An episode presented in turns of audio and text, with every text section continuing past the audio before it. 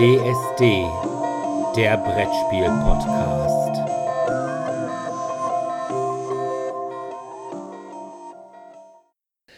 Ja, hallo erstmal zum ersten Messe-Interview 2019.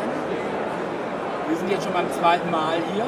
Beim zweiten, ab dem zweiten Mal ist es Tradition. Also das traditionelle Gespräch mit Herrn Wenzler von Asmodee. Diesmal haben wir einen weiteren Gast, auch von Asmodee, Marco Reinhardt. Genau, Ehemals Heidelberger, ja. jetzt Asmodea. Wir hatten uns ja als Thema mal überlegt, ticken deutsche Brettspieler anders als der Rest der Welt? Ja, nein, vielleicht. Ganz klares vielleicht, aber erstmal Hallo zusammen an die Hörer da draußen. Ja, hallo. Ähm, tickt der deutsche Brettspieler anders? Ähm, ich glaube, erstmal lohnt es sich einzugrenzen, dass es da natürlich schnell um den Kennerbereich und den Expertenbereich geht. Ähm, so habe ich jetzt einfach mal die Frage Ja. aufgefasst, Ja, auch vor allem genau.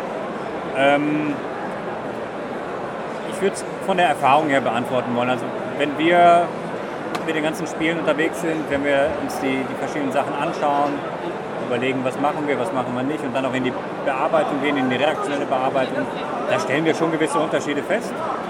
Hier und da, ähm, ob man jetzt deswegen komplett auf den Spieler schließen kann, ja. Wir wollen es nicht zu sehr pauschalisieren, aber ja, wir stellen gewisse Unterschiede manchmal fest, das stimmt. Wo liegen die denn zum Beispiel? Ähm, ja, in der Regel Treue würde ich jetzt mal gerne sagen.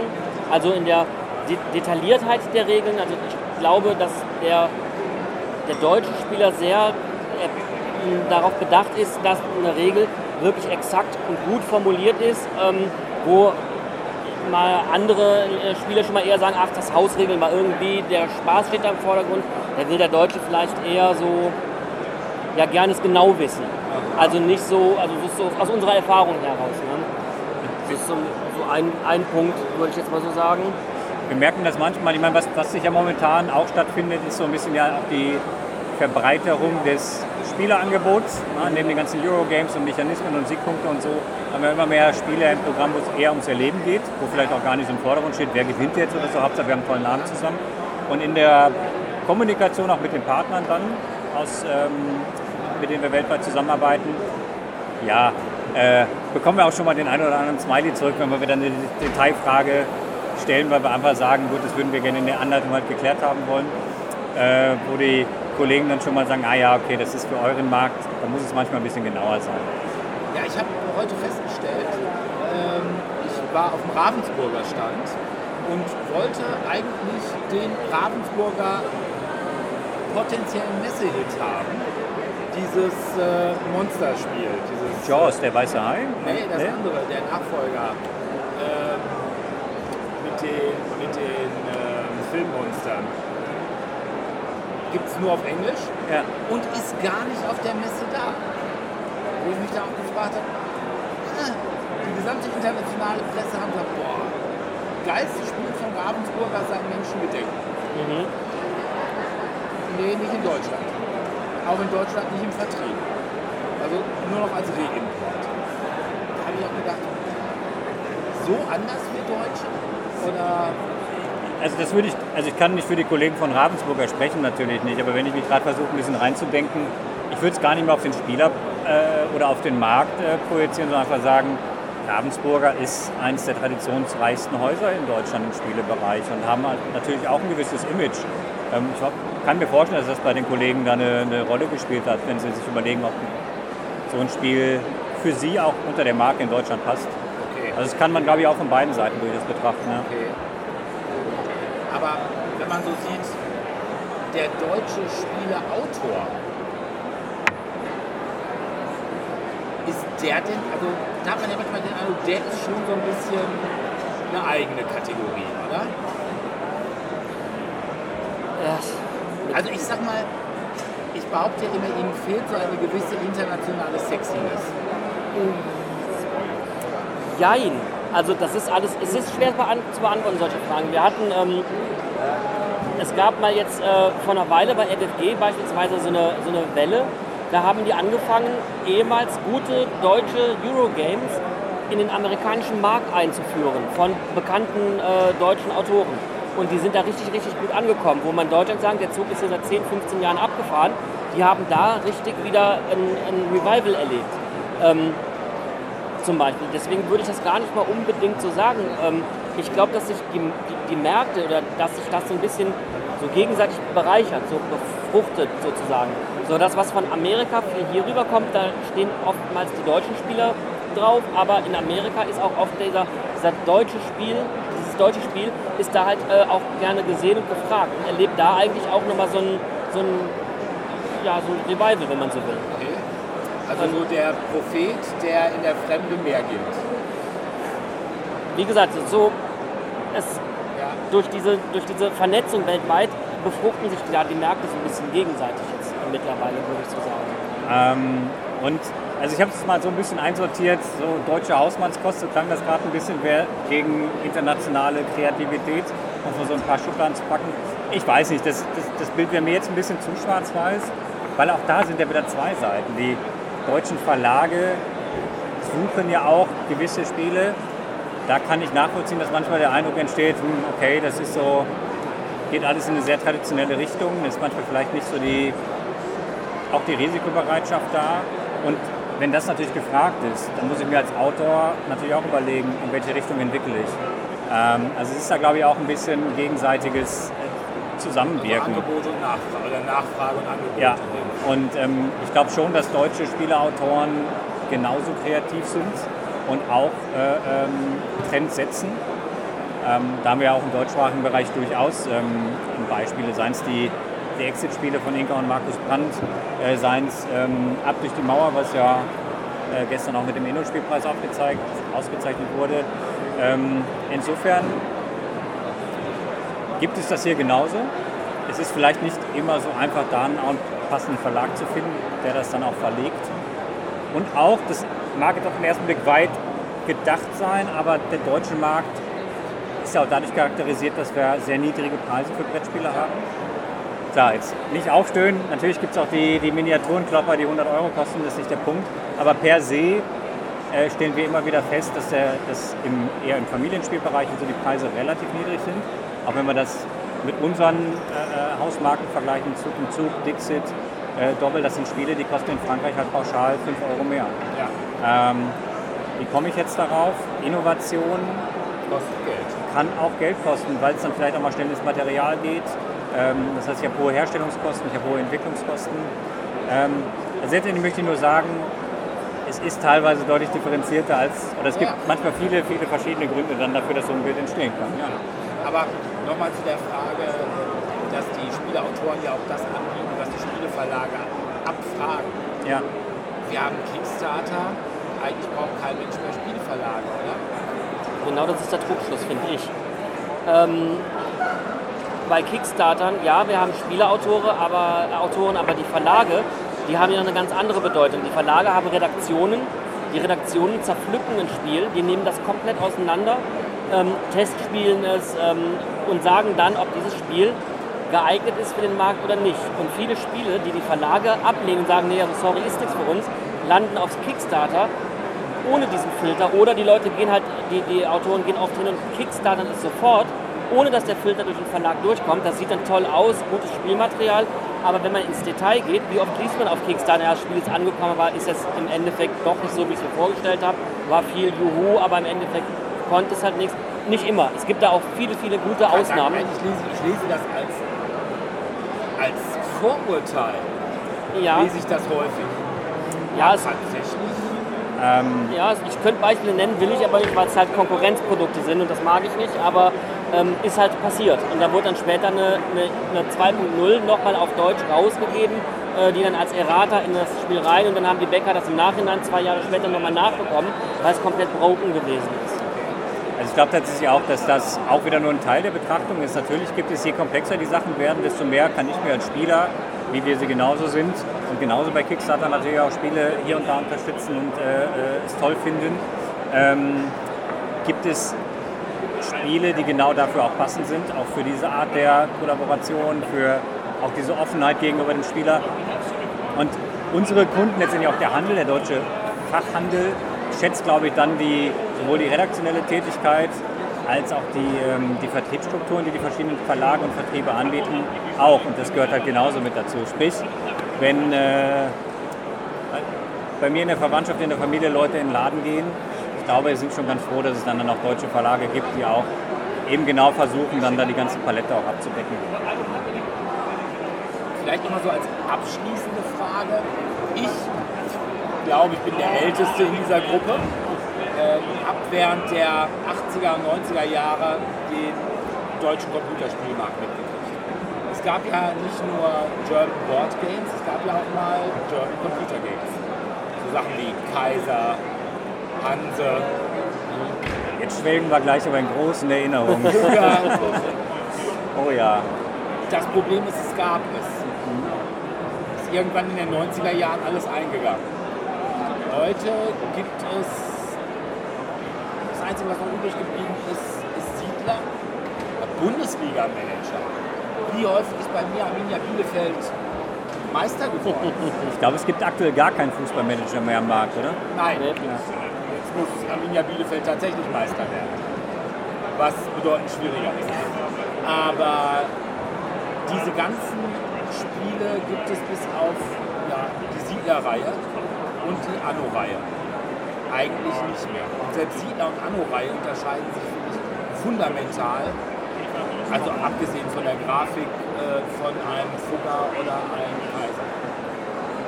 Ist das eine Sache, die auch den Brettspielmarkt droht? So ein, dafür aber gleichzeitig eben eine enorme Verbreitung des Kunststoffs. Das war's? Des. Ach so. Also zu meiner Zeit, da gab es so ein paar Jungs, die einen Computer hatten. Heute hat jeder mal, was weiß ich, Assassin's Creed gespielt. Ich glaube, da sind, ähm, ist ein großer fundamentaler Unterschied. Ähm, also ich kenne die ganzen genannten Spiele auch von früher. Äh, ja, das war, das war ikonisch für die deutsche Zeit damals definitiv. Äh, die ganzen Wirtschaftssimulationen. Ähm, der Fortschritt, der, der technologische Fortschritt im Computerspielbereich, das heißt überhaupt in der Lage zu sein, ein Spiel zu erschaffen, das ist ja heute kaum noch mit einem kleinen Team machbar. Das heißt zum einen das grundlegende Spielkonzept der Wirtschaftssimulation, ob das überhaupt mit einem AAA-Titel irgendwie abbildbar ist, das ist das eine. Und das zweite ist, ähm, nimmt man im Computerspielebereich überhaupt noch die Entwicklungsstudios über ihre Nationalität wahr? Also sagt man, das ist jetzt von einem deutschen Studio, das von einem niederländischen oder einem amerikanischen ist das wirklich der ausschlaggebende Punkt? Ich glaube, da hat sich das noch viel mehr vermischt. Und im Brettspielbereich gibt es den Begriff immer noch. Klar, mittlerweile reden wir eher von Eurogames. Ähm, ich glaube immer noch, dass das ein Charakteristikum ist. Und wie, wie Marco gerade sagte auch, dass das Fantasy Flight Games vor Jahren mal ganz explizit diese Spiele auch rübergebracht hat. Auch deutsche Verlage ja immer mehr ihre Sachen auch in die USA und in andere Märkte exportieren mit typisch deutschen Spielen. Auch ein, ähm, Ja, ich ähm, sag mal, die Rosenbergs sind ja durchaus auch in den USA beliebt. die Rosenbergs, die Andors, äh, Knizia, eins, Ja. ein sehr erfolgreiches Spiel von FFG, Eldersheim, ist basiert auf dem reiner Knizia-Würfelmechanismus. Deswegen, ähm, und die, die, auch die Innovation ist auch immer noch, das ist das, was ich gerade mit technologischem Fortschritt meinte. Im Brettspielbereich kann man deutsche, das, was wir jetzt als deutsche Spiele bezeichnen, die, die halten ja auch materialtechnisch Schritt, auch was da die Innovation angeht. Deswegen bleibt es definitiv uns erhalten. Es ist halt nicht mehr der große Teil oder nicht mehr der einzige Teil, weil es halt so bunt geworden ist, was toll ist. Ähm, aber ich glaube, sie bleiben weiterhin so bestehen, auch wenn der Begriff ähm, ja nicht mehr der einzige ist, der halt am Markt verbreitet ist. Wir hatten mal eine Zeit lang, äh, fand, sehr große Schwelle am Hybridspiel. Ähm, ist das, da hätte ich auch gesagt, dass das möglicherweise eine Sache ist, die das aufnimmt? Wo ich zum Beispiel sagen würde, das wäre jetzt zum Beispiel der Pate, ein typischer Hybrid. Oder auch ein Blood Rage. Ja, Wäre für mich dann eher so ein typischer die Siedler oder ein typisches Anno. Kann man das so sehen? Ich muss gestehen, ich habe den Schluss jetzt gerade nicht ganz bekommen. Naja, Also, dass ich sage, dass das reine ja, typische deutsche Spiel das mehr oder weniger in den Hybridspielen aus, aufgehen würde. Wenn wir jetzt von Hybridspielen Okay. reden, was, was meinen wir damit jetzt genau? Ja, Für mich ist ein Hybridspiel so ein App-gesteuertes Spiel, äh, Brettspiel. Nicht, nicht mit Computer, Okay. sondern so, ein- so eine Mischung aus Eurogame und, Eurogame äh, und, ja. und amerikanisch. ja. Also Blood Rage ist, glaube ich, ein sehr, sehr gutes Beispiel, weil das auch damals, ähm, es war ja auch ähm, ja, so in den ganzen Foren und auch in der, in der, in der Bloggerwelt und so immer genau als Hybrid da auch ähm, bezeichnet worden. Ich habe es tatsächlich eher als eigene neue Kategorie aufgefasst, weil es halt ja, die besten Teile halt aus zwei Welten auch miteinander verbindet. Und das ist seither immer mehr geworden, sehe ich auch. Ähm, bei Blood Rage war es halt vor allem das Thema, auch ein bisschen das Martialische, was man halt vielleicht eher so aus dem Ameri-Trash und nicht aus, ich tausche jetzt hier die Waren für den Auftrag und äh, besuche noch so eine Stadt im Mittelalter. ne? Absolut. Aber auch heute, gerade was bei uns ja auf den Schreibtischen viel liegt, die ähm, sehr storylastigen Erlebnisspiele, da steckt überall ein waschechtes mechanisches Gameplay dahinter. Ne? Gute Mechanismen. Ich finde, das ist tatsächlich eine, eine tolle Verschmelzung, ohne dass deswegen aber die in Anführungsstrichen Extremform, die reine Form wegfallen muss. Es bedient halt einfach verschiedene Geschmäcker und das finde ich eine ganz tolle Entwicklung tatsächlich. Ich kann mich gut daran erinnern, ähm, das ist noch vor Jahren, vor vor Heidelberger Zeiten gewesen, da haben wir uns an die Lokalisierung oder die angedachte Lokalisierung von diesem Spiel äh, Sons of Anarchy gesetzt. Und ich gebe es offen zu, ich bin jetzt nicht so der Eurogamer. Ich liebe so diese eher diese, diese Erlebnisspiele. Ähm, und beim Sons of Anarchy war es so, das ist ein, ein klassisches Worker Placement. So, und ich habe es gespielt und gespielt und gespielt und irgendwann am Ende sagte ich, Mensch, das ist ja ein Worker Placement. Und dann sagten alle, ach, also, aber ich habe mich so vom Spielerlebnis mitreißen lassen, dass mir dieser Spielmechanismus für mich eine sekundäre Rolle gespielt hat. Und das ist das, was der Wenz auch gerade sagte, diese Vermischung von diesen Spielwelten ähm, immer äh, häufiger kommt und auch immer ähm, ja, sehr befruchtend ist für, für den gesamten Markt. Wobei es für uns natürlich eine gewisse Herausforderung auch darstellt, äh, im Sinne von Erwartungen wecken und Erwartungen bedienen. Blood Rage hat es damals sehr gut gemacht. Ähm, ich kann mich auch an Beispiele erinnern, wo man vielleicht eine sehr martialische Gestaltung hat und am Ende habe ich dann doch ein sehr abstraktes mechanisches Spielgefühl. Ja, das passt dann halt nicht immer zusammen natürlich. Wenn ich als Kunde eigentlich, ich habe mir ein Spiel gekauft, denke, wow, cool, jetzt geben wir uns gegenseitig auf die Mütze und am Ende schieben wir irgendwelche Klötzchen hinterher. Das heißt, das ist dann in dem Bereich auch immer ein Punkt, wo man abwägen muss. Interessant finde ich tatsächlich, wenn ich mir so die Top-Listen für die Messe auch angucke, wenn man schaut, was halt ganz oben steht, sind wir halt doch wieder bei sehr eurolastigen Spielen. Insofern, das Interesse ist ja nach wie vor da. Obwohl, wenn ich sehe, was wir bei Tellurium am Stand verkaufen, meine gut, ich sag mal, so ein, so ein, so ein äh, hier, Flügelschlagen oder so, das geht schon auch. Aber ich möchte nicht wissen, wie viele Death May Die äh, ich heute verkauft habe. Ja, das sind ja richtig dicke Schwaben. Oder Nemesis. Also von daher, ich sag mal gut, ne? für ein Spiel für 90 oder sogar 120 Euro ich 3 für 30 verkaufen.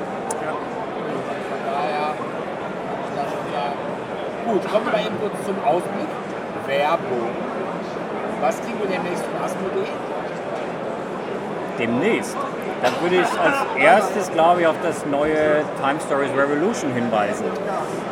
Habe ich heute das erste Mal tatsächlich von gehört. Der Relaunch von Time Stories. Äh, auch da wieder ein klares Jein. Es ist ein neuer Zyklus, ist richtig. Es ist kein Relaunch, weil der weiße Zyklus, den wir seit Jahren jetzt kennen und leben, äh, mit den, ich glaube, mittlerweile neun oder zehn Szenarien, der bleibt weiterhin bestehen. Ähm, es gibt einen weiteren Zyklus, der sogenannte blaue Zyklus, Time Stories Revolution, mit einem ja, veränderten Gameplay, neue Regeln. Ähm, ich würde sagen, dass er, das Erkunden und die Story steht noch mehr im Vordergrund. Ähm, es wurden einige Vereinfachungen oder ja, ein paar Ecken und Kanten weggemacht. Ähm, und die große Neuheit ist halt auch, dass jeder Fall für sich einzeln spielbar ist. Es gibt kein Grundspiel. Das heißt, ich nehme einen Fall, nehme mir die Box, pack aus und habe meine 5, 6, 7 Stunden Spaß. Also quasi so eine Art Deckscape, nur ohne, dass ich irgendwas zerschneiden muss oder Kreuze und Rätsel lösen muss. Und natürlich mit ganz, ganz, ganz viel Story drin. Ja. Also das, was Time Stories seit jeher äh, schön und toll gemacht hat, die ausliegenden Panoramen, das Erkunden der Orte, das ist alles natürlich weiterhin drin. Wir haben hier auf der Messe, für alle, die uns auch in den nächsten Tagen besuchen kommen, einen Demo-Fall. Das ist äh, Damien, spielt in New York der ähm, 50er. Das kann man hier Probe spielen und nächstes Jahr im Frühjahr starten wir mit dem Hadal-Projekt, ähm, dem ersten Fall, der ersten Mission und Time Stories Experience, einer eher rollenspielartigen Erweiterung, starten wir dann im Frühjahr damit. Wird es auch sein, dass die ganzen einzelnen Fälle sehr unterschiedlich auch vom Stil sein werden? Nächstes Jahr definitiv. Wie gesagt, Hadal-Projekt, das spielt äh, im Jahr 2099 auf einer, einer Unterwasserstation. Ähm, also eher ein bisschen futuristischer. Danach wird der ähm, Sommernachtsraum kommen. Da sind wir natürlich wieder Zeit in einer ganz anderen Epoche. Und das Jahr enden wird dann äh, mit der Cavendish Villa, einem eher spukartigen Szenario. Also ja, da wird die ganze Palette vorhanden sein. Wie sieht es aus mit?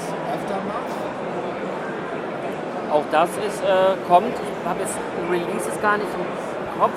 Ähm, ich vermute, dass wir da irgendwo in, gegen Ende Q1 liegen. Ja, denke ich auch so. März, April, vorsichtig geschätzt. Ja. Ähm, kommt auch da, ich weiß gar nicht, was angekündigt ist und was wir schon sagen dürfen. Die Figurenpacks auf jeden Fall Ja. ähm, sind, äh, kommen dann noch dazu und auch da wird es halt auch weitergehen. Das ist natürlich eine neue Linie von äh, Playtech Games und Und ist das- das, das, wo ich sagen würde, Stuffed Fables für große Jungs? Ich meine, Definitiv, Hamster mit mangelnder Aggressionskontrolle? das bin doch ich.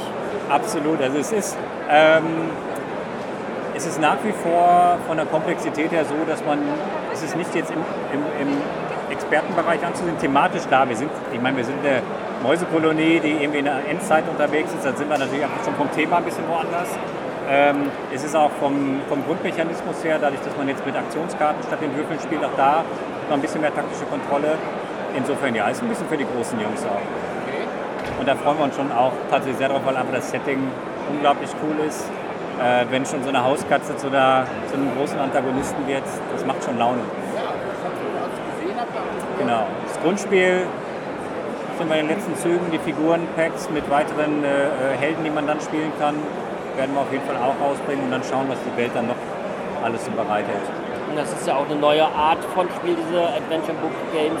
Ähm, eine neue Kategorie, die auch ähm, jetzt weiter geprägt wird von Playtech Games. Und Ja, also Stuffed Fables war schon ganz schön.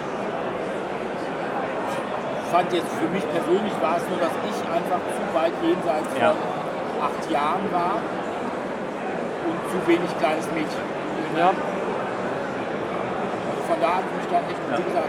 Koma, Koma Nauten, der zweite Titel ja in Ja. der Abenteuer, ähm, also in der Reihe Spiele mit Abenteuerbuch, geht ja da schon thematisch in in eine ganz andere Richtung. Äh, das haben wir auch auf Deutsch hier auf der Messe anschauen, Probe spielen. Ähm, und ja, thematisch geht es dann damit Aftermath schon ja, deutlich in eine, in eine Richtung, die nochmal andere Leute, glaube ich, anspricht. Ja, definitiv. ja gut, dann bedanke ich mich erstmal Vielen Dank. und äh, wieder der weiteren Arbeit. Hoffe, dass es nicht ganz so anstrengend wird. Ich wünsche allen Hörern eine schöne Messe, alle, die hier hinkommen können. Für alle, die nicht hier sein können, es gibt ja massenweise Streams, Videos im Netz. Insofern allen viel Spaß mit der diesjährigen Spiel. Danke, ciao.